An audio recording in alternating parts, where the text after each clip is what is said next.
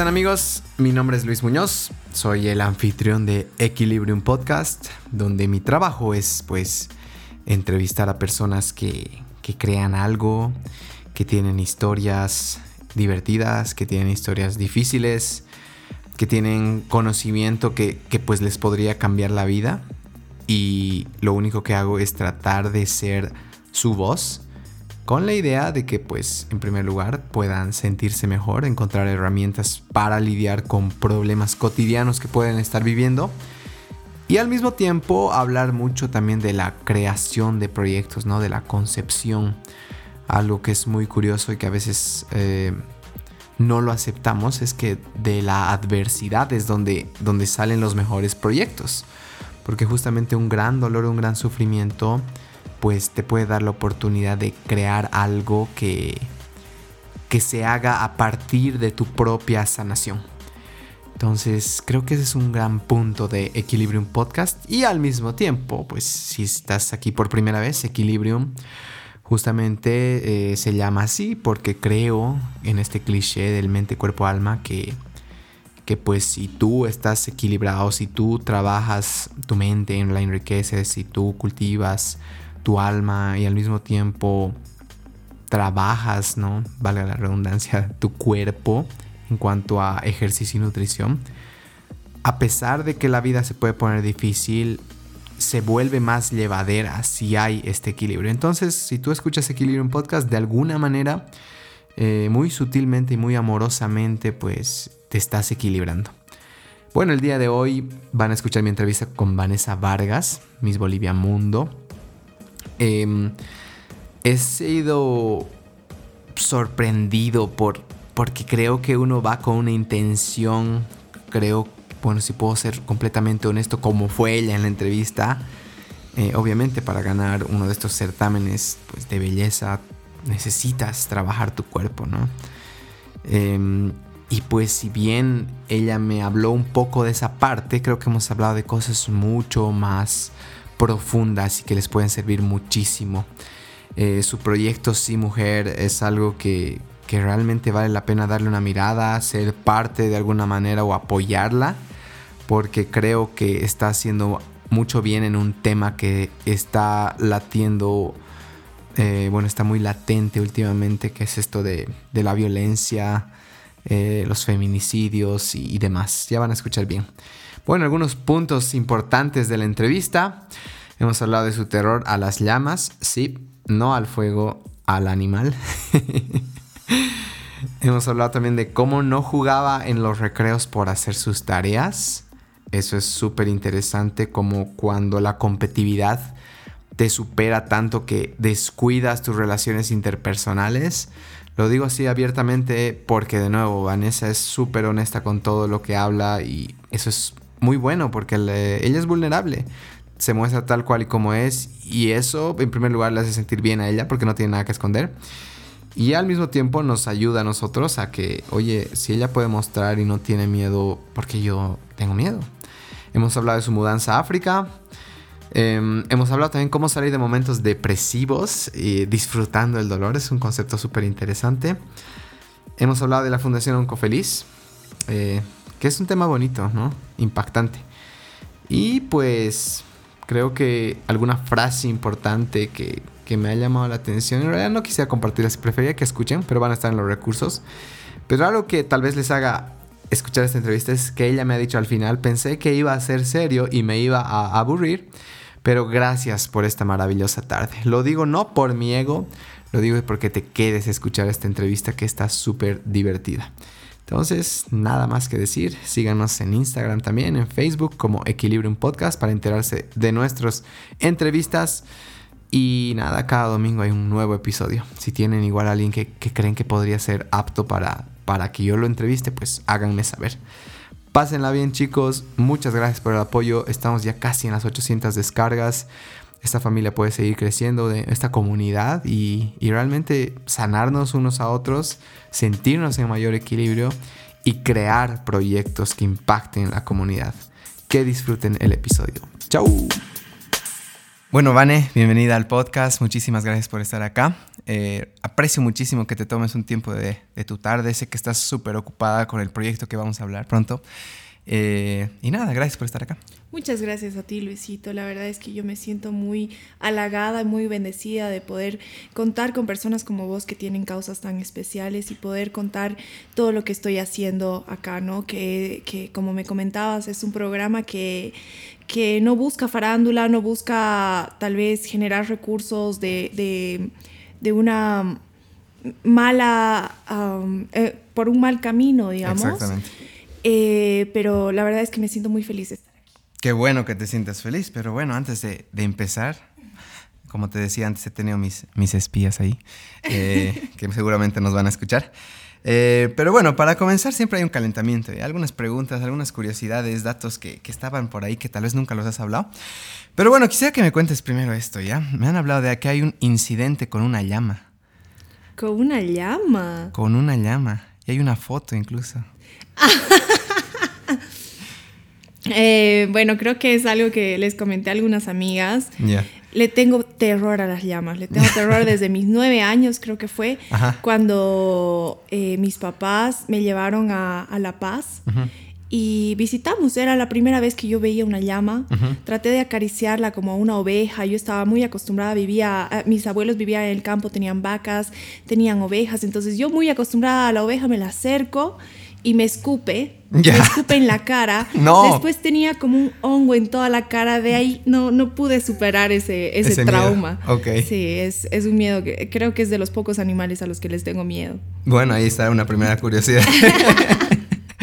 ah, pobrecita, toda inocente, creyendo, oh, una vaquita diferente. Pero no. Eh, gracias, Vani, por eso. Ah, bueno, hablando de la infancia, ¿tienes algunos recuerdos así como que bien marcados? Tal vez algo que hay veces que los papás, por ejemplo, siempre tienen una frase o algo que siempre nos dicen. ¿Hay algo que recuerdas que siempre te haya dicho a alguno de tus papás? Mi mamá siempre me decía que lo que uno comienza tiene que terminarlo. Por más de que se agote en el camino, uno debe luchar para, para terminar y, llegar a la meta. ¿no? Es lo que me pasó, por ejemplo, anoche el, recorrido de, de Urcupiña. Eh, yo bailando ya me sentía completamente agotada, ya podía sentir cómo se inflamaban poco a poco mis ampollas en los pies, pero mi mamá seguía ahí diciéndome, no, tienes que llegar a la meta, tienes que llegar a la meta. Y creo que es por eso que, que hasta ahora he podido culminar varios, varios de mis proyectos. Eh, gracias a mi mamá, ¿no? Es gracias a esa enseñanza. Otra enseñanza que recuerdo de, de mi papá es que siempre me decía que haga las cosas con honestidad. Desde muy chiquita yo detestaba mentir, detestaba que me mientan, es lo que más detesto. Y todo lo que hago trato de hacerlo con honestidad. Obviamente todos tenemos algunas mentiritas piadosas por ahí, ¿no? Pasa. Pero pasan, pasan. ok. Eh, ¿Qué se llama tu mami? Eh, se llama Rosa Guadalupe, le dicen Lupe. Ah, Rosa Guadalupe, qué bonito nombre. sí. Eh, y mi papá se llama Hugo. Ok, súper, es que los quiero mencionar también en los recursos de tu entrevista. Em, con esta pregunta lo que pretendo igual es cómo esas pequeñas cosas que a veces nos enseñan de chiquitos se marcan, ¿no? Y aunque ese momento tal vez no era lo que tenías que, lo que te decía, ¿no? De que siempre tienes que acabar, tal vez era la tarea, tal vez era algo, la comida, cosas simples, eh, se reflejan luego en un futuro, ¿no? Esas cositas simples que nos han enseñado se vuelven una marca para de por vida. Entonces, si bien esto, esto nos sirve a todos los que estamos escuchando, también me gusta a veces hablar a los futuros padres o padres que nos están escuchando. Cualquier comportamiento, cualquier enseñanza, cualquier lección que tú estás este rato eh, plasmando en ti, no necesariamente en tus hijos, tus hijos están copiando también, ¿no? Y yo escuché que es hasta genético, ¿no? Todo lo que tú vas adquiriendo como persona, todo lo que adquieres de, tus antepasados, igual lo pasas a tus hijos. Entonces siempre tenemos que tratar de, obrar con, el bien, de obrar responsablemente. Y, eso Dios quiera que si algún día yo soy madre, también pueda, puedan adquirir mis hijos, ¿no? Exactamente. Sí, no, y algo incluso que es hereditario, me he dado cuenta, es nuestra capacidad de perdonar, ¿ya? Yo sé que me estoy yendo por otro lado, eh, pero me he dado cuenta que si hay, digamos, hay alguien en la familia que le cuesta perdonar, le pasa al hijo y le pasa al hijo. Entonces es una cadena de personas resentidas, ¿no? Y esto es duro, pero el resentimiento se vuelve una enfermedad. ¿no? Entonces, algunas veces con los clientes de coaching les digo, esa es tu oportunidad, porque a veces nos damos cuenta que ha arrastrado ese resentimiento. Esa es tu oportunidad de cortar aquí, para que tus generaciones futuras, ya sea tus nietos, bisnietos, lo que sea, ya no tengan esto. Entonces, a veces, por ejemplo, otra historia bonita.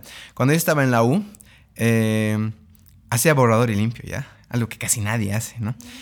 Y me decían, qué loco, pero ¿por qué pierde su tiempo y no sé qué? ¿Y sabes por qué hice esto? Era porque un día estaba viendo mi cuaderno horrible, tenía un solo cuaderno para todas las materias. desastre para estudiar, para todo. Como cualquier chico, yo creo. Como cualquier, lo siento, en nombre de los hombres lo sentimos. Em, pero me vino un pensamiento, ¿ya? Que, que, justamente fue por mi papá. Me contaron que mi papá tenía cuadernos bellísimos, ¿ya? Y era como que años después me seguían contando de eso. Y yo dije, no tengo hijos, pero algún día puede que vean mis cuadernos, ¿no? claro. Y ahí fue cuando dije, voy a empezar a hacer borrador limpio. Y la, la cosa fue incluso mejor todavía para mí, porque ya no estudiaba para el examen, porque al hacer borrador limpio es como estudiar doble, ¿ya? Entonces ya no necesitaba estudiar, pero bueno, esa es una anécdota Aparte, sí, son cosas, son cosas sencillas que tú te vas dando cuenta que pueden afectar a los que están a tu entorno, ¿no? Totalmente. Entonces, gracias, Vane. Sigamos. Eh, bueno, sé que también ha sido parte del cuadro de honor, ¿no? Esto, y supongo que ya te estás dando cuenta quién ha sido mi informante. Eh, como una, bueno, puede que alguien, alguien joven nos esté escuchando, eh, tal vez alguien también en la universidad, pero ¿qué está en la cabeza de alguien que está en el cuadro de honor? Yo nunca he llegado, yo siempre estaba en el número 10, pero ¿por qué estar ahí? ¿Qué te motivaba? ¿Qué te, hacía, qué te nacía estar ahí o tratar de lograrlo? Bueno, eh, dentro de la enseñanza que mi mamá me había implantado desde muy chiquita, que era que tenía que hacer las cosas y terminarlas, me decía que tenía que hacerlas bien. Siempre he sido muy competitiva, demasiado competitiva, con decirte que em, yo desde muy chiquita estaba metida en muchas, muchas actividades. Tocaba piano, pintaba al óleo, eh, hacía deporte, eh, hacía voleibol, hice voleibol 10 años e hice triatlón 3 años. Llegó un punto en mi infancia, cuando yo tenía 13 años, que estaba metida en tantas cosas que ya no me daba tiempo para nada. Yo solo le pedía a Dios que me dé más, más horas en el día. Y eso era frustrante a los 13 años, ¿no? Entonces mi mamá comenzó a quitarme las actividades para que comience a hacerlas bien. Pero siempre fui muy dedicada. Em, salía del colegio, digamos, pasaba clases en la mañana eh, en mis recreos yo no los utilizaba para jugar con los niños, jugar con mis compañeros. Los utilizaba para hacer mis tareas, porque saliendo yo tenía, que, tenía media hora máximo para almorzar y luego tenía que irme a mi entrenamiento y luego a mis clases de pintura al óleo y luego tenía que hacer tareas y luego tenía que dormir. Entonces creo que fue la, eh, el estilo de vida que, que, comencé a llevar desde muy chiquita que me llevó a ser metódica y constante, disciplinada. El deporte yo creo que es algo que, ayuda mucho en la disciplina de los niños, que es algo que quisiera aconsejar a todos los padres, porque hay muchos que, no se preocupan por eso, piensan que con darles una tablet o algo así pueden, pueden hacerlos felices, pero yo creo que para que sean unas personas disciplinadas, constantes y perseverantes es muy necesario el deporte o disciplinas así. El deporte me ha ayudado mucho.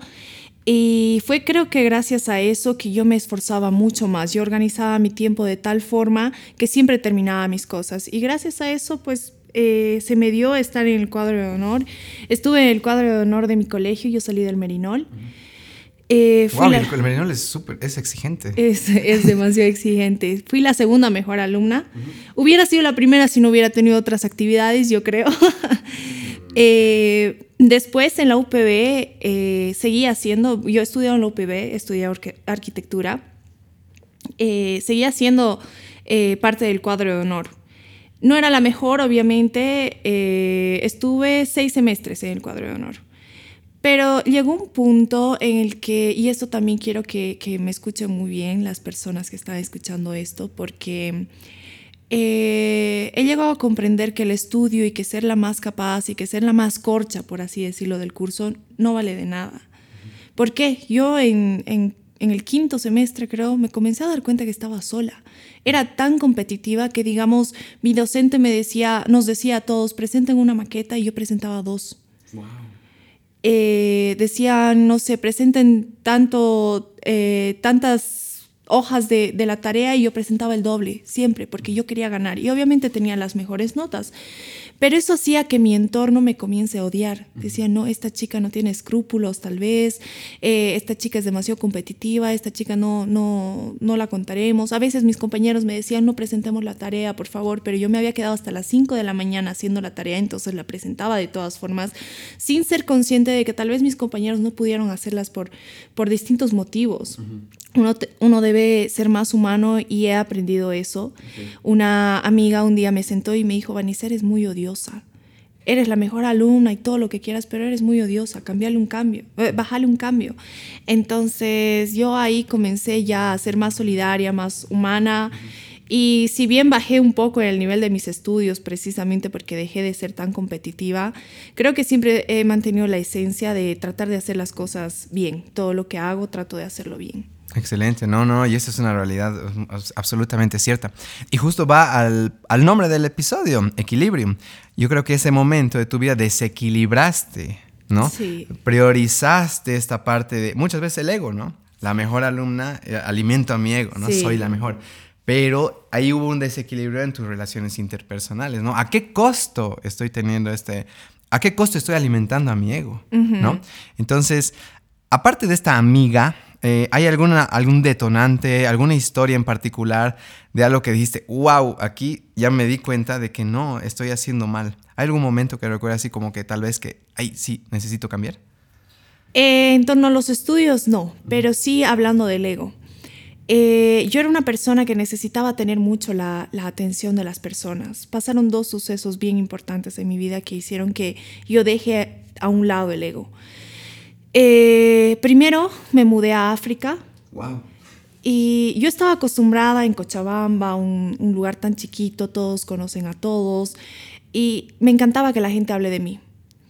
Eh, que yo era la más coqueta, que yo era la mejor jugadora o, o la peor, pero siempre me, me, encantaba estar en boca de todos porque eso llenaba mi ego. Uh -huh. Yo fui a África, fui a Zambia, que es un lugar chiquito igual, pero la gente no me conocía y ya la gente no hablaba de mí y no le importaba tampoco, tal vez por, eh, porque tenemos distintas culturas.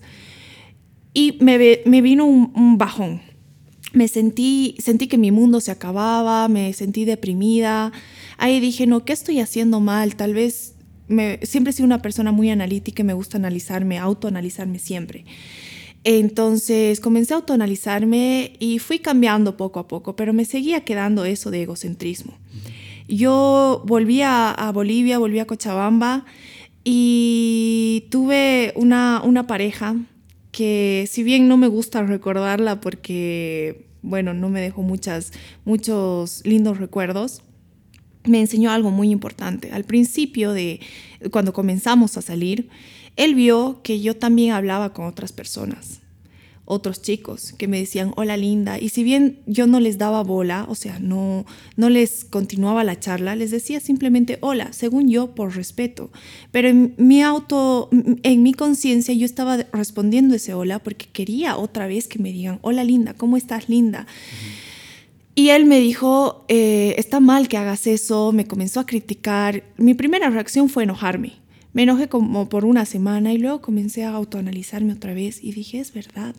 Es verdad, si yo estoy intentando salir con una persona, pues tengo que dejar el ego a un lado, tengo que comenzar a quererme yo misma y no necesitar que otras personas me digan hola linda para sentirme linda o eh, que, que me digan que quieren salir conmigo para sentirme importante.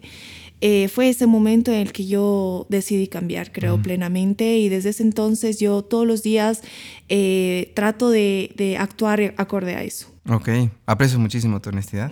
Gracias por esa historia. En este viaje, eh, bueno, creo que en los viajes hay experiencias muy reveladoras, ¿no? De hecho, me has dicho que como que había un bajón, un momento depresivo.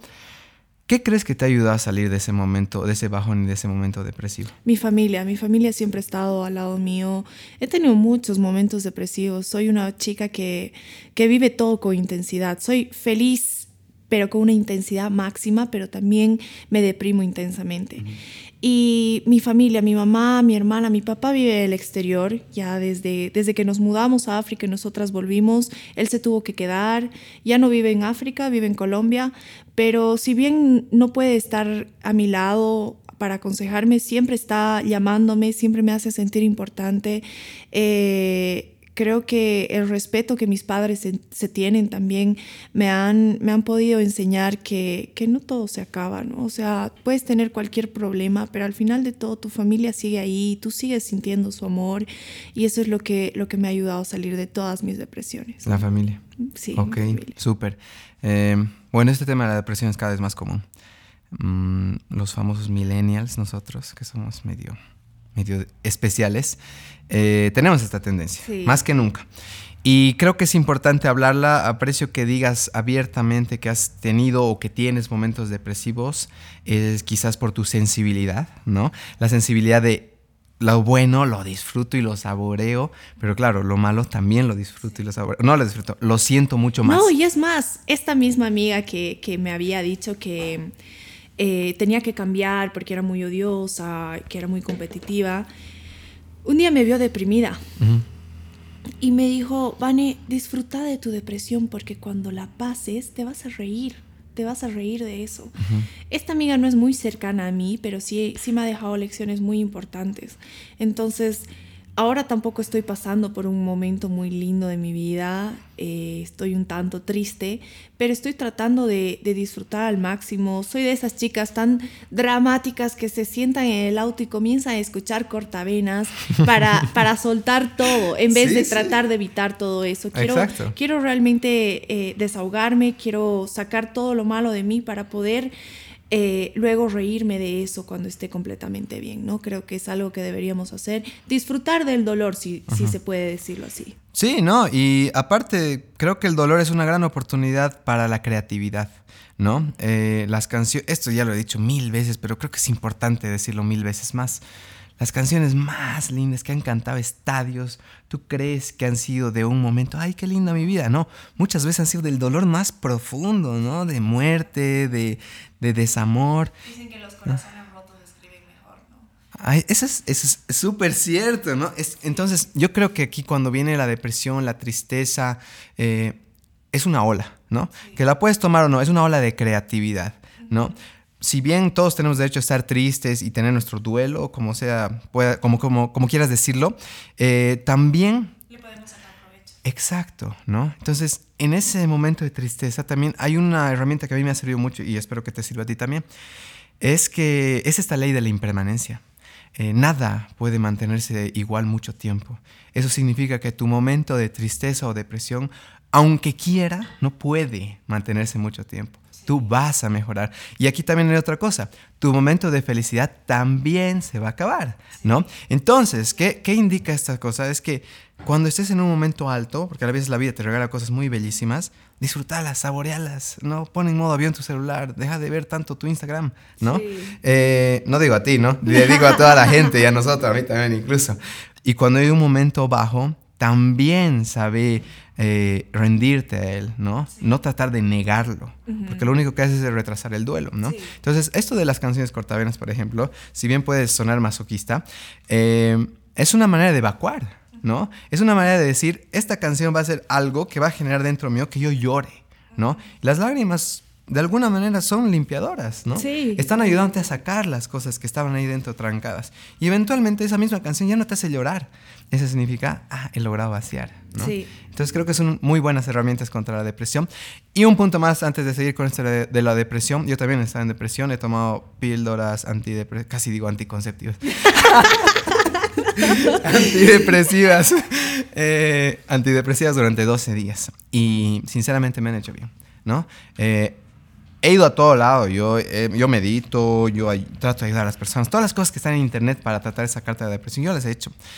Pero llegó un punto en que he dicho, no puedo ya solo, ¿no? Y ahí es donde levantas tu mano y dices, ayuda ¿no? Y esto, con esto quiero terminar. Eh, si tú estás pasando un momento que, igual no te estás entendiendo, eh, te cuesta hasta bañarte, te cuesta salir al mundo, eh, pide ayuda, ¿no? de hecho, yo siempre digo, llámeme, ahí está mi número en todo lado.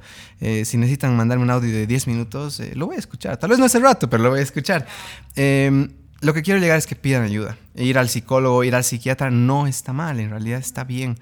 Hay una frase que dice, el psicólogo debería ser como el pan de cada día, porque es una manera de evacuar, ¿no? Es una manera de evacuar, de sacar las cosas que están dentro nuestro, que a veces no tienen maneras de salir. Entonces, gracias, Vani, de verdad, por tu honestidad y por, contar esa historia. Sigamos. Eh, bueno, mencionaste el atletismo y, el triatlón. Creo que ambas disciplinas eh, requieren mucha disciplina y exigencia. ¿Qué crees que has aprendido de estas dos disciplinas que se aplican en tu vida?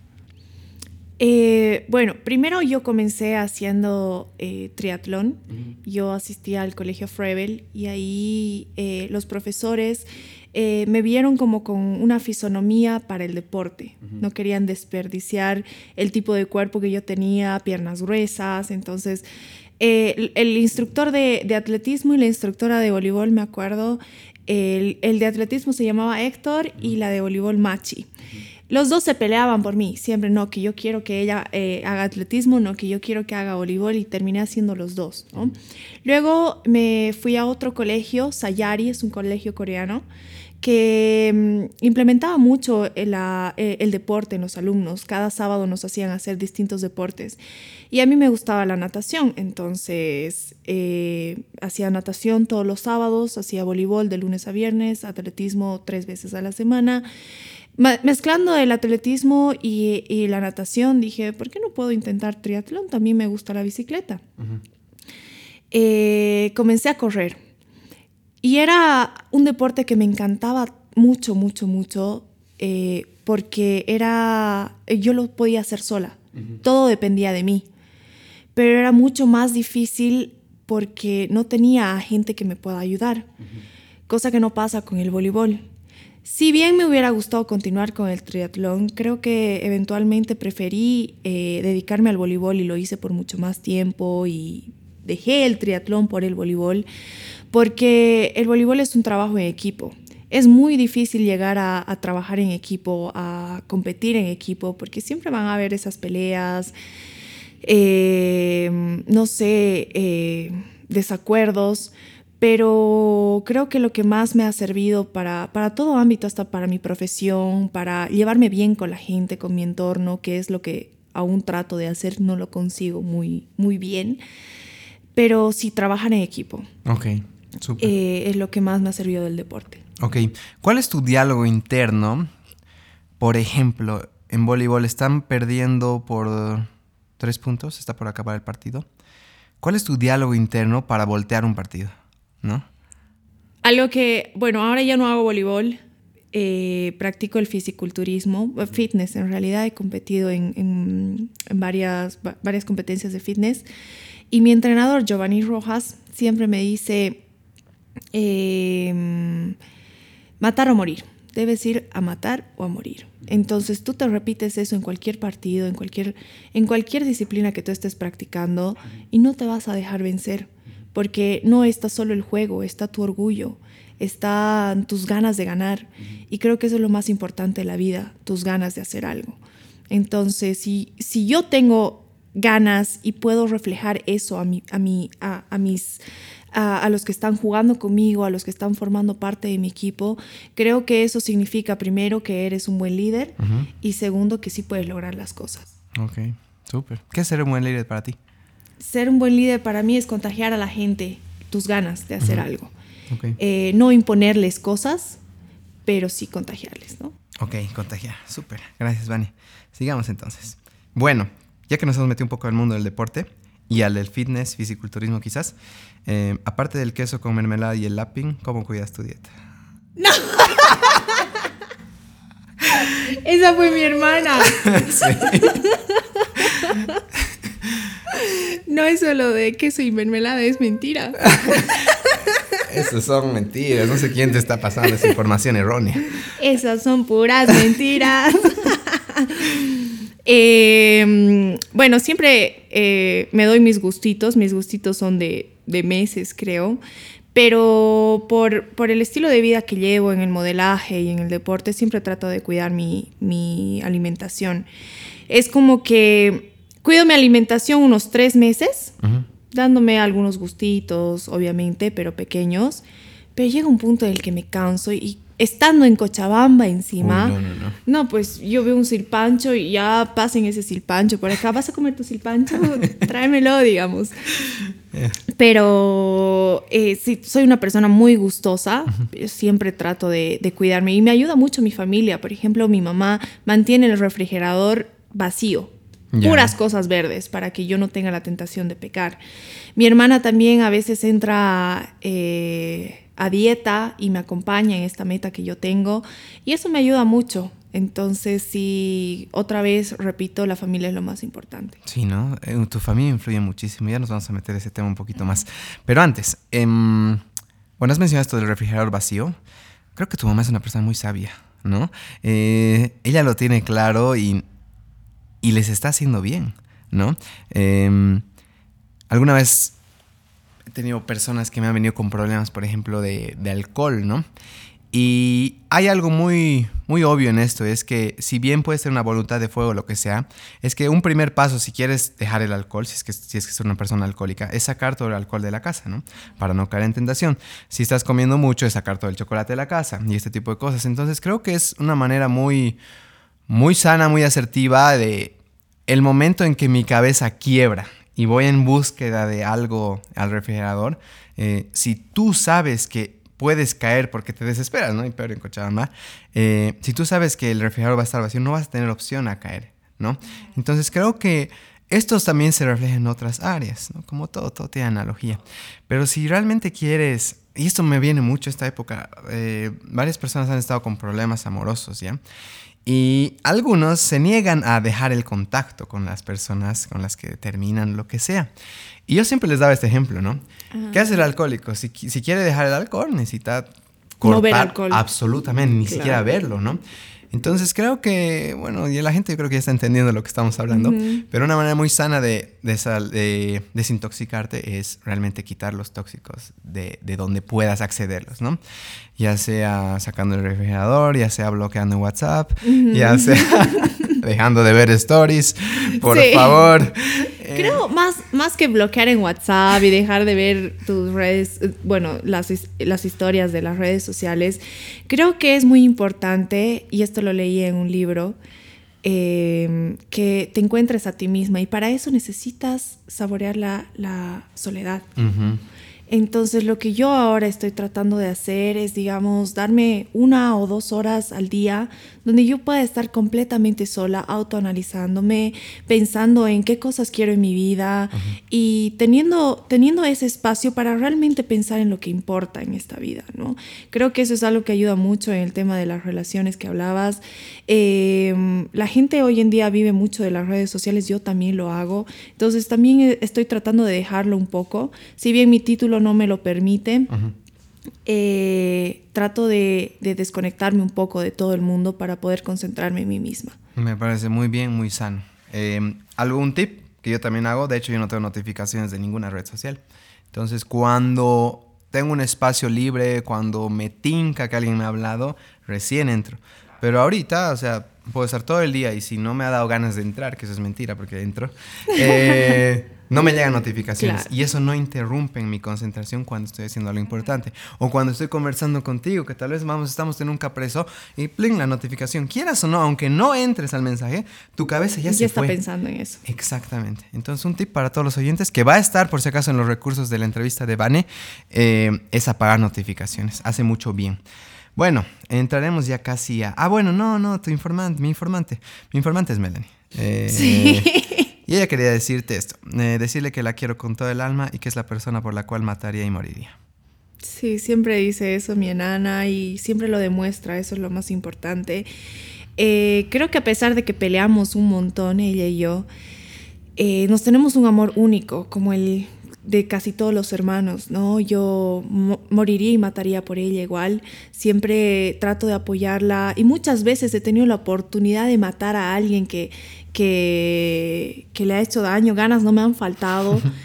pero trato de controlarme por, porque no quiero entrar a la cárcel. Está buena esa. sí, no entres a la cárcel. Pero sí, creo que tenemos un, un lazo muy importante, mi hermana y yo, y, siempre repito esto, que es el, el, regalo más divino que me ha dado la vida. Va a ser mi compañera, Dios quiera, hasta que yo me, me muera, y sí la valoro muchísimo. Qué lindo. Gracias, Melanie. Nos has hecho reír con tus, datos curiosos. Eh, ay, no, uno más antes de empezar al formato del podcast oficial. Eh, bueno, yo creo que ya nos tienes que decir el nombre de tu hijo, porque creo que ya lo llevas planeando durante varios años, según Melanie. Al parecer están inspirados en amores platónicos. No, no, no, no. Los nombres italianos me encantan. Ya. Y el que más me gusta de todos es Federico, pero no por el nombre nombre, sino por su diminutivo que es Fede es el nombre que sí desearía ponerle a mi hijo. Pero no con cualquier persona. Eso, eso, hay que aclarar. Sí. ahora sí, Vane, entramos al formato del podcast. Hemos calentado bien, hemos reído, pero ahora ya vamos a lo serio, que no es tan serio. ¿Cuál es la historia detrás del proyecto Sí Mujer? ¿Recuerdas el momento en que nació? ¿Con quién lo estabas hablando? Eh, ¿Qué te inspiró a hacerlo? Y tal vez contarles a los oyentes de qué se trata este proyecto. Bueno, quiero ser completamente sincera. Yo desde mis 15 años que realicé, bueno, a mis 15 años realicé mi primera obra caritativa, por así decirlo, junto al Club Olympic. Ellos nos, nos llevaron a todas las niñas de todos los equipos a tocar puerta por puerta para recolectar juguetes para los niños que no tenían en, Navidad. Y lo que me afectó eh, eh, aquella vez fue que no, algunas, habían algunas personas que abrían la puerta, veían que éramos niñas no conocidas, no nada, y nos cerraban la puerta. Entonces yo ahí dije, a mí nadie me va a cerrar la puerta. Yo estoy aquí por una noble causa y no quiero que me vuelvan a cerrar la puerta. Y desde entonces comencé a trabajar para ser una figura pública. Después tuve la oportunidad de ir a África, como te comentaba hace rato, y yo asistía a un colegio comunitario allá. Era un, colegio británico que trataba de implementar esto del servicio comunitario a todos los estudiantes. Nos llevaban a albergues de niños desnutridos, a albergues de ancianos y siempre íbamos a enseñarles algo. A los niños yo les podía enseñar matemáticas porque era mi fuerte, eh, a los ancianitos íbamos y les hacíamos reír. Yo llegué acá, volví a Bolivia y quería hacer lo mismo, pero no encontraba cómo. Ya después eh, fui chica premier, ya la gente comenzó a conocerme un poco más y cuando tuve la oportunidad de ser Miss Feria el anterior año, el año pasado, eh, se me abrieron mucho más las puertas y dije ahora es cuando. Y comencé a trabajar con los, con los niños con cáncer. Comencé a, buscar apoyo de varias instituciones. Gracias a Dios muchas empresas se se colaron a mi, a mi, a mi causa social y logramos organizar una carrera pedestre, por ejemplo, que fue, para mí había sido lo más exitoso que había hecho porque habíamos recaudado como 22.100 bolivianos. Pero hablando con la administradora de, de Oncofeliz, que es la Fundación de Niños con Cáncer sin recursos a la que yo ayudaba, me decía que un niño necesita 25 mil bolivianos por semana para sus tratamientos. Entonces yo dije, no he recaudado ni para un niño, tengo que seguir trabajando por ellos. Y comencé a ayudarles en varias campañas. Tuve el, auspicio de Prime Cinemas, para, me, donaron una sala para hacer una, para poner una película un domingo, recaudamos bastante cantidad de dinero. Ahora trato de ayudarlos en la campaña de tapitas que tienen. Eh, y trato siempre de ayudarlos eh, en mi tiempo libre. Luego me metí al Miss Cochabamba y luego tuve la oportunidad de ir al Miss Bolivia. Gané el título de Miss Bolivia Mundo, para el que yo te, bueno, al Miss Mundo que va a ser en China el 7 de noviembre, me voy allá, el 8 de diciembre va a ser la final, es necesario un proyecto social. Piden que todas las chicas tengan un proyecto social y hayan pasado por momentos duros en la vida. Entonces yo pretendía llevar este, este proyecto con el que yo ya estaba familiarizada, pero no, no me era posible porque tengo que llevar imágenes y no, no tenía la autorización para llevar imágenes de los niños, obviamente. Entonces, con la organización del Misco Chabamba, Raiza Villarreal y Alejandra Solís, nos pusimos a pensar qué podíamos hacer, qué era realmente necesario en, en Cochabamba y en Bolivia, por ende, y vimos que el índice de, de, feminicidios está muy alto, que ha estado alarmando a la sociedad desde, desde el 2015. Se han creado SLIMs, se han creado varios puntos de acojo para estas mujeres que sufren de violencia, para que ellas puedan denunciar. Se ha, tratado de concientizarlas para que no tengan miedo a, a denunciar. Eh, he estado hablando mucho con la alcaldía sobre ese tema, la alcaldía también me ha ayudado mucho y decidimos hacer ese proyecto, ¿no? Eh, a un principio a mí me daba miedo porque, bueno, yo ahora me encuentro en la posición de ayudar, pero creo mucho en la ley de la atracción. Y sentía que si yo estaba involucrada con gente que tiene todos esos traumas en la cabeza, yo iba a adquirir eso para mi vida, iba a comenzar a pensar en violencia, iba a comenzar a, pensar en cosas tóxicas y lo iba a adquirir para, para mi vida. Me daba mucho miedo eso. Pero conociendo a las señoras, conociendo a todas las fundaciones con las que nos hemos podido juntar y realizar actividades, me ha, resultado una actividad muy linda porque mm, he podido conocer gente que ha pasado por muchos, muchas situaciones muy difíciles. Si escucharas cada historia de las señoras, yo realmente derramé varias lágrimas cuando escuchaba sus testimonios, pero son personas que a pesar de todo te dejan una enseñanza, que siempre hay un después, que siempre hay un mañana. Y eso es lo que me gusta de ellas, es lo que me gusta de trabajar con ellas y por eso es que yo estoy más entusiasmada que nunca para poder trabajar con ellas. ¿no? Qué lindo, eh, felicidades, de verdad, Vani. Eh, cuando, cuando puse tu nombre en la lista y empecé a ver lo que estabas haciendo, los videos y un poco un estalqueo sano. Mm. no tan sano porque te comunicaste con la peor enemiga y la mejor amiga que tengo. eh, ese es otro tema. vi lo que estás haciendo. Mm, pocas personas hacen esto. Pocas personas se entregan al servicio, pocas personas aprovechan su influencia, su impacto. Creo que este momento en que te nace ser una figura pública, eh, nace muy sanamente, ¿no? De que, oye, me cierras la puerta, quiero hacer algo bueno y me cierras la puerta y aquí estás, ¿no? Eh, creo que a veces no vemos todo esto y justamente, o sea, me encanta que cuentes esto porque esa es mi misión, ¿me entiendes? De decir, mira, Vane eh, sí trabaja su cuerpo, sí trabaja su dieta, eh, sale guapísima, pero tiene también esto, ¿me entiendes? No es como que, tú sabes que la gente es como que, bien, no sé cómo decir la palabra, pero la gente cree que el modelaje, ah, el modelaje, pero eso es algo netamente superficial. Claro, es verso. Y en algunos casos quizás sí sea cierto, ¿no? Es un mundo difícil. Hay de todo, como en toda profesión, en todo el mundo hay, hay de todo, ¿no? Pero mm, yo creo que si, si tú tienes desde un principio una buena causa, la vida es fiel. Dios es fiel y creo que por eso se me, se me han abierto las puertas que yo he buscado. Tal vez si yo no hubiera tenido una buena causa, no, no se me hubieran abierto creo mucho en eso, la vida siempre va a ser fiel y siempre te va a dar lo que le pides siempre y cuando tú vayas detrás de eso y siempre, siempre y cuando actúes acorde a eso. Exacto, es la intención, la buena intención con la que entras.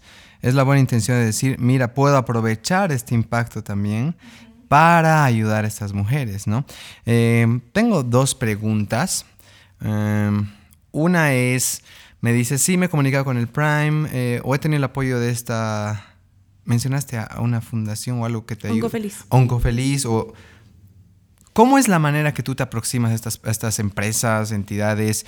Porque yo creo que hay varias personas que sí tengo idea, pero me muero de vergüenza, ¿no? Entonces, ¿cómo tú trabajas la vergüenza? Bueno, a ver, eh, la primera vez que fui a Onco Feliz, no quería hacerlo sola porque tenía miedo. Y aparte, no era tan conocida no era solo la Misferia y no muchas personas saben de quién es la Misferia, ¿no? Entonces yo dije, no, Aproveché que en mi carrera, en mi curso, estaba Rodrigo Moyano, que es uno de los mejores, el mejor gimnasta de Bolivia. Y le dije, mira, te propongo esto, vayamos a, la, a, esta fundación con la que me interesa trabajar por temas personales, le conté mis temas personales y hagamos algo bueno por ellos. Me dijo, ah, buenísimo, sí, me encanta la idea, que no sé qué. Yo conseguí el, el número de la administradora, hice una cita con ella y los dos fuimos. Fuimos, hicimos la reunión, él me ayudó mucho porque él no, no tiene mucha vergüenza, es una persona súper extrovertida y yo al principio no era mucho, pero sí eh, me ha aportado mucho para eso, ¿no? Ya con su enseñanza, ya con su, al ver cómo él hablaba, también he tenido la oportunidad de, de estar en varios canales televisivos, estuve trabajando en el ATV Ferial, que es algo que me ha ayudado mucho en mi, en mi oratoria y en mi vergüenza, en mi personalidad. Eh, creo que todas esas personas que también son figuras públicas, han aportado para que yo pueda decir las cosas que pienso como las pienso y cuando las pienso, ¿no? Eh, sí, ah, no, no, puedo decir que soy una persona completamente extrovertida. Hay mucha gente que piensa que soy apática, que soy creída, porque soy tímida. Cuando llegas a entablar una conversación conmigo, ya no me muestro tímida, porque me gusta mostrarme tal y como soy pero casi nunca soy yo la que da ese paso de acercarme a la gente, ¿no? Entonces sí, estoy intentando trabajar todavía en eso y si Dios quiere lo voy a lograr ya para fin de año. Es una de mis metas que me propuse a, principio de año. Seguro que sí, seguro que sí. Una historia divertida, maestro, recuerdo eh, que hay gente que no cree que, que eres apática o lo que sea. Eh, tenía un amigo que igual, puta, no, me da miedo. Que, o sea, me mira feo, decían de este mi amigo, el Dani, Padilla se llama, para que, para que lo etiquete. Este Dani Padilla eh, hacía esto. Para los que no me están viendo, obviamente no me pueden ver, pero cerraba sus ojos así como haciendo esfuerzo al mirar, ¿no? Y la gente lo confundía con que me estás mirando feo. Pero él no, me dice, viejo, soy ciego, ¿no? Entonces, cuando veo a alguien de lejos que me está saludando o está ahí o no lo reconozco, cierro mis ojos para tratar de enfocarlo. Pero no es que lo estoy mirando feo.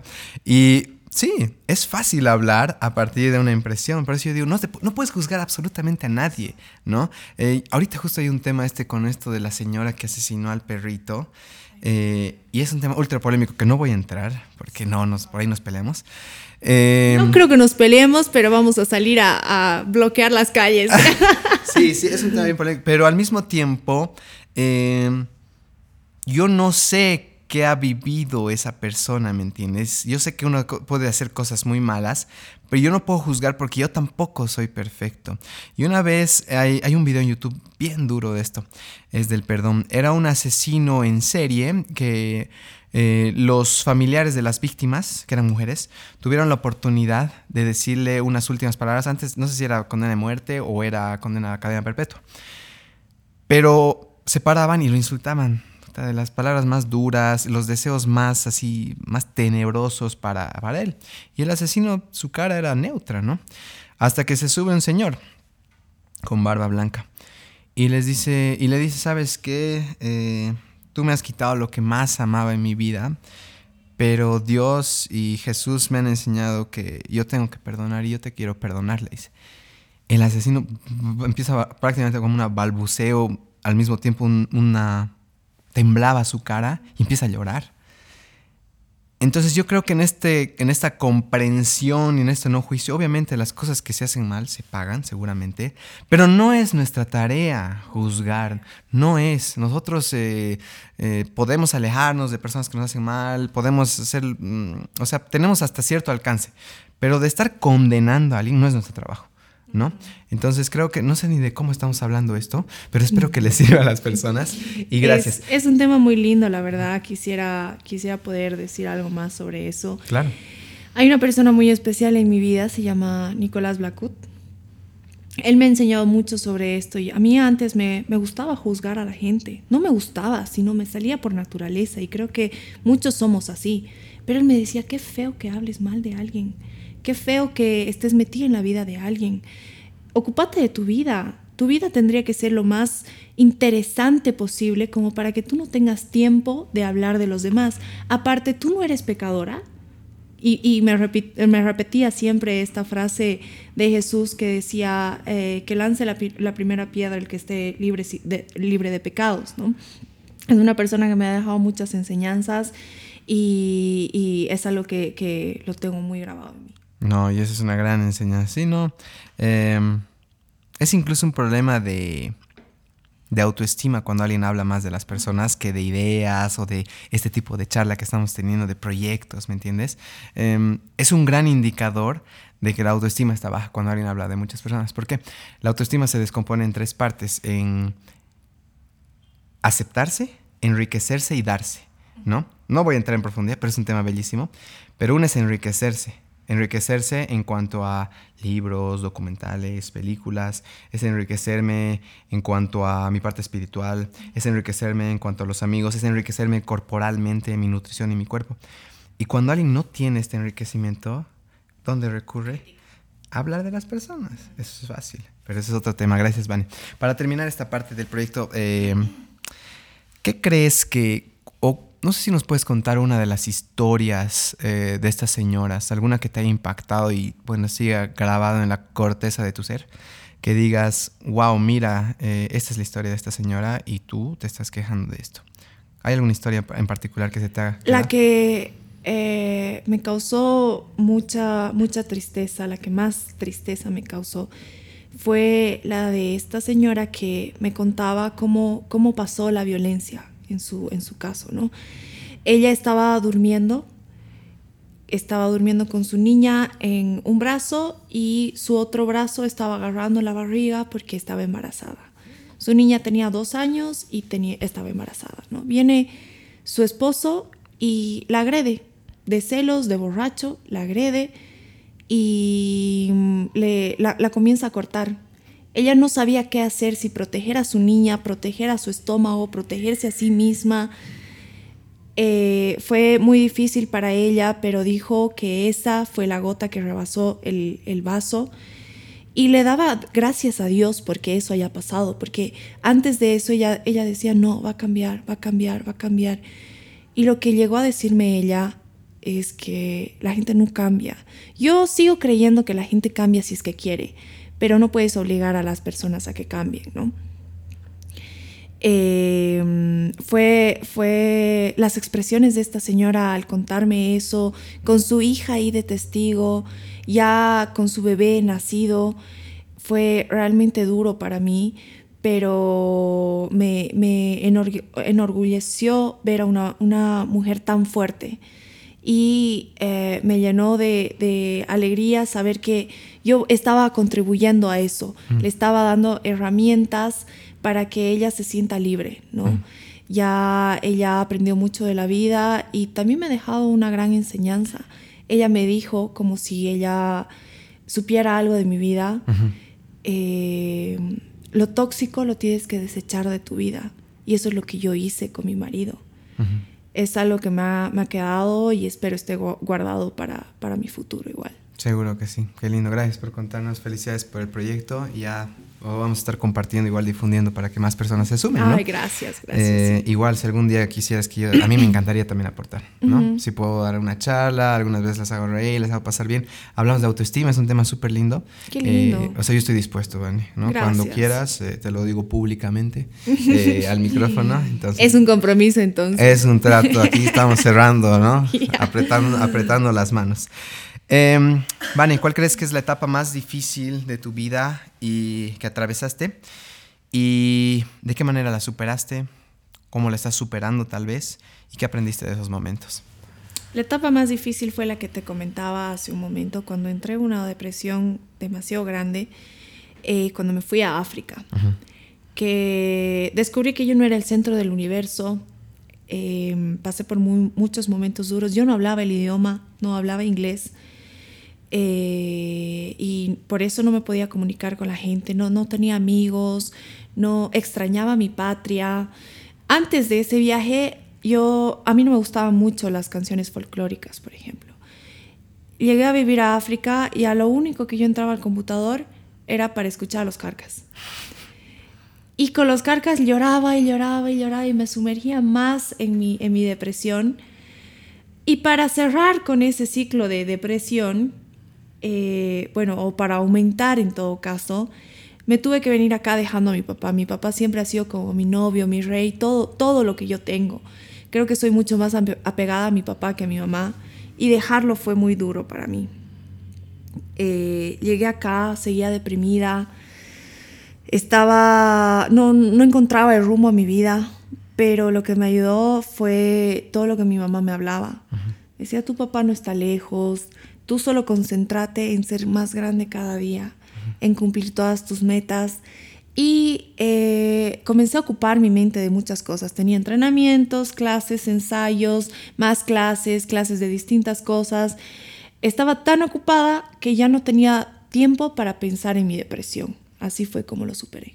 Ok, muchísimas gracias. Eso siempre sirve a las personas que, que pueden estar pasando por este tipo de momentos. Mm, ¿Cuál es, tu ¿Cuál es tu manera de manejar el miedo? Entrando ya a la segunda parte del podcast. Eh, ¿Cuál es tu diálogo interno cuando tienes miedo?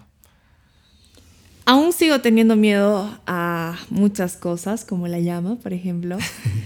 Eh, yo creo que cuando uno realmente quiere superar el miedo, tiene que afrontarlo, no escapar de eso, ¿no?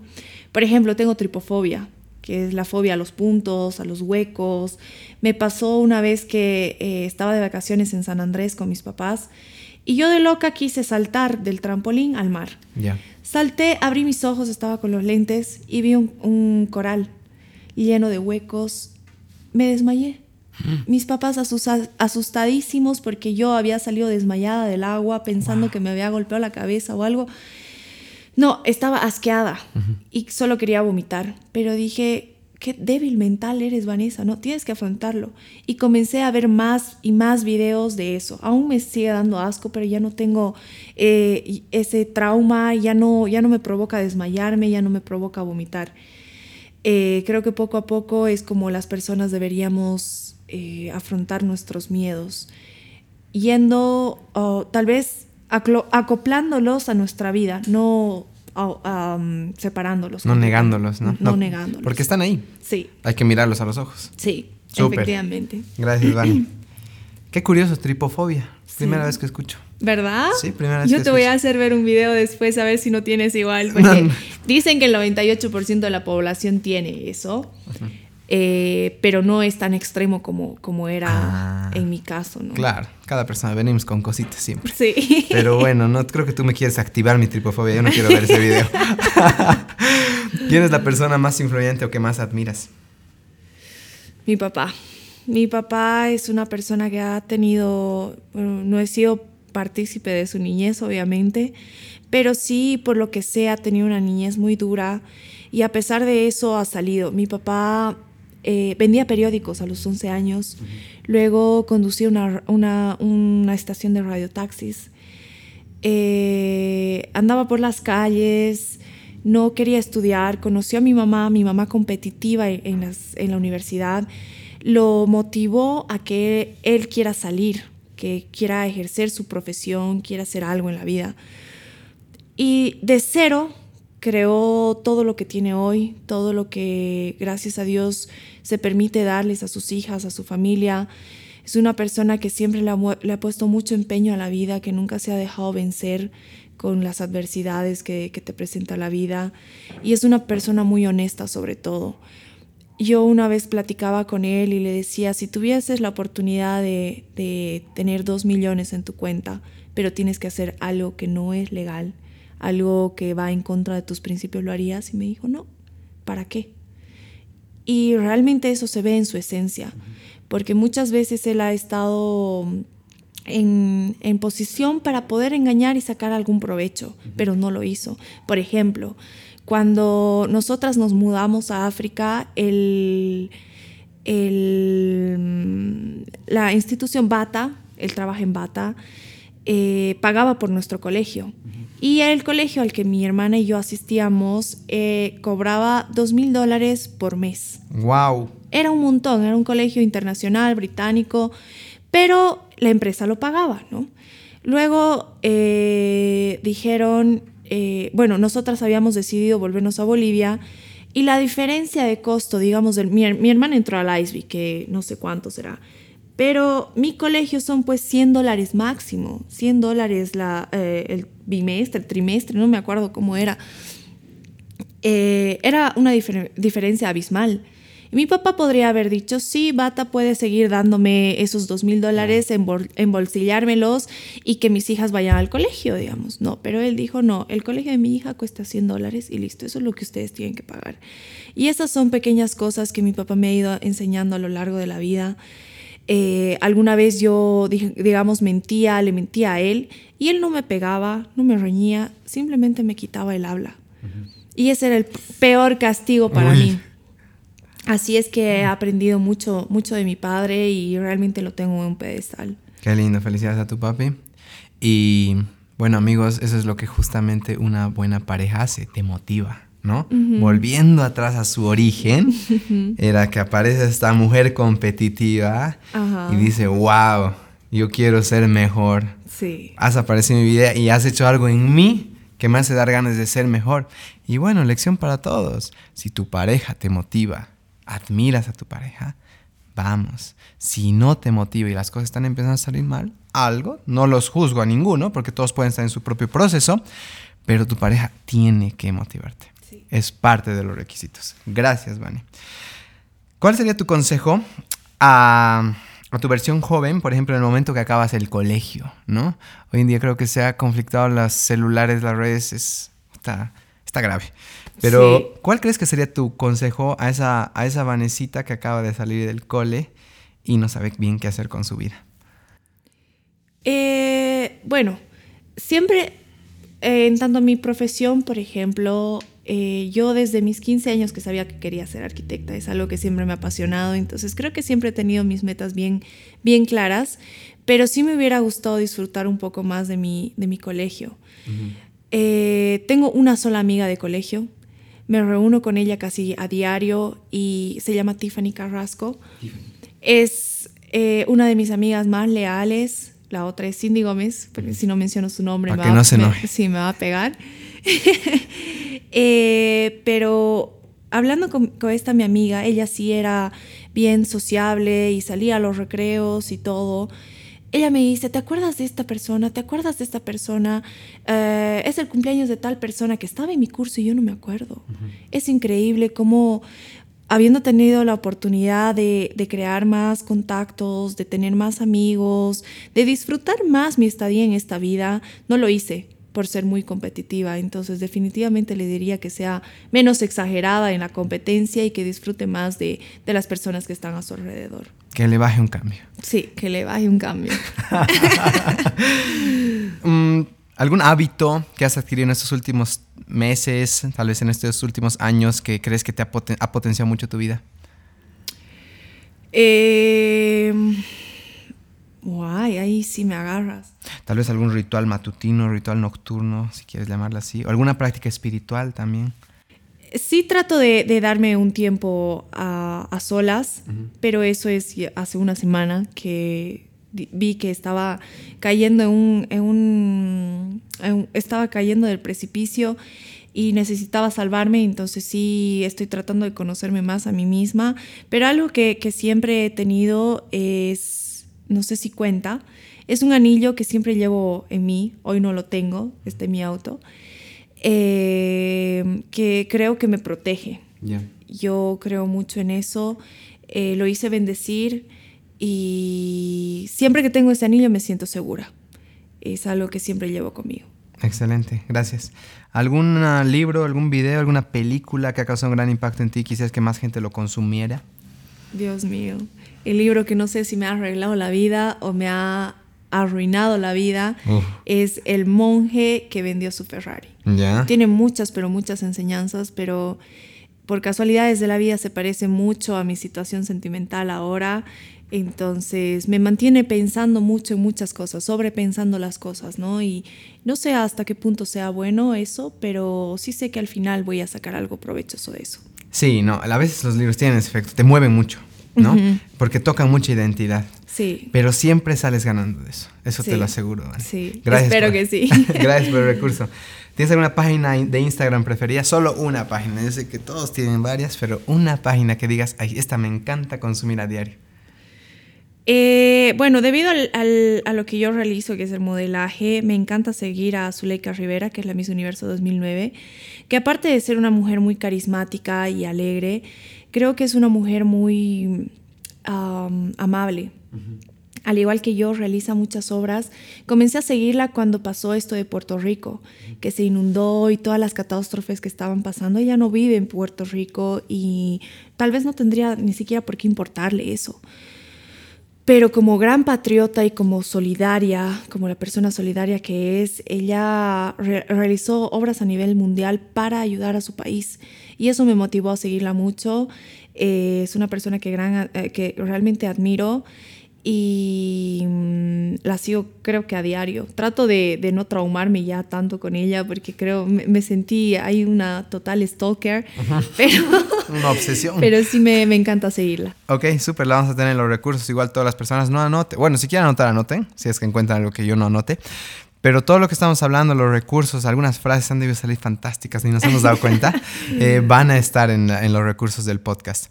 Em, ya casi terminando, eh, en base a toda tu experiencia, en todo lo vivido hasta ahora, mm, tu proyecto, Miss Bolivia Mundo, eh, ¿qué, mensaje tuvieras para las personas que nos están escuchando? ¿Qué crees que es con esto? Con esto me despido. Bueno, creo que es un mensaje que no muchas personas tienen en cuenta en su diario vivir y es algo que siempre trato de, llevarlo en mi vida desde hace unos cuantos años que Pasé por un momento no muy grato, cometí algunos errores, eh, pero eso me enseñó a que uno nunca debe hacer lo que no le gustaría que le hagan, porque el karma está ahí. Karma is a bitch. Karma is a bitch. Eh, entonces sí quisiera decirles a las personas que tomen muy en cuenta eso, que uno nunca debe hacer lo que no les gustaría que, que, les hagan, uno nunca debe hacer sentir mal a las personas si no quieren sentirse mal, porque uno nunca está libre de cualquier, de cualquier cosa que les pueda pasar, ¿no? Entonces no podemos decir hoy soy victoriosa y puedo hacerte sentir mal, puedo juzgarte, porque mañana puede, puede que nos pase a nosotros. Entonces eso sí es algo que, quisiera transmitirle a la gente. Súper, sí. De, hecho creo que todos eh, hemos tenido algunos errores que, pucha, decimos, ¿no? Qué macana que me equivoqué en eso. Pero el hecho de que lo muestres ahora y digas, sí, me equivoqué y, lo siento y tratemos de evitarlo es una manera también de pedir perdón, ¿no? Creo que yo también me haces pensar y he cometido errores que, que si alguien me está escuchando ahí o todas las personas que alguna vez he hecho daño, eh, realmente lo siento, no creo que uno no se equivoca porque quiere hacer daño, a veces porque simplemente estás, estás en un mal momento y tomas, eh, tomas mm, decisiones que no son las, las mejores, ¿no?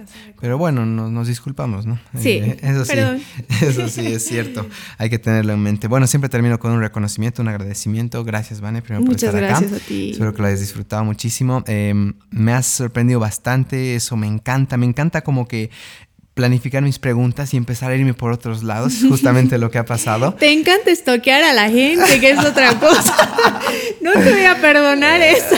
Esa es la buena. la misma. Esa, es un estolqueo sano, eso debe, debo, debo asegurártelo. Lo, lo de la mermelada y el queso tenía que quedarse para mi tumba. Vamos a poner una mermelada y un queso en tu tumba algún día, para que esté en tu tumba. No, pero de verdad aprecio eh, tu tiempo, aprecio lo que estás haciendo muchísimo.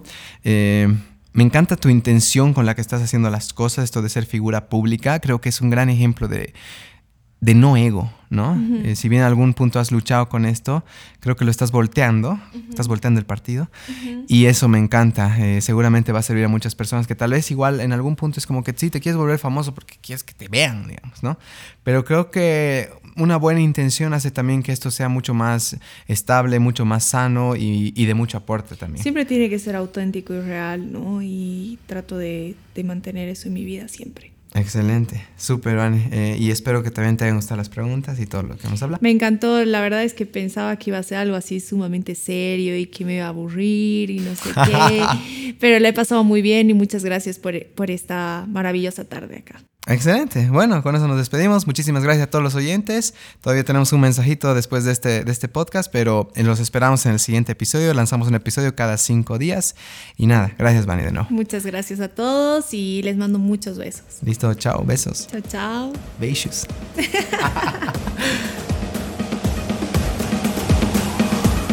Muchísimas gracias por haber escuchado Equilibrium Podcast. Antes de que se vayan, recuerden suscribirse al podcast en su plataforma de preferencia. Estamos en Apple Podcast y Radio Public para Android. Eventualmente también estaremos en Spotify.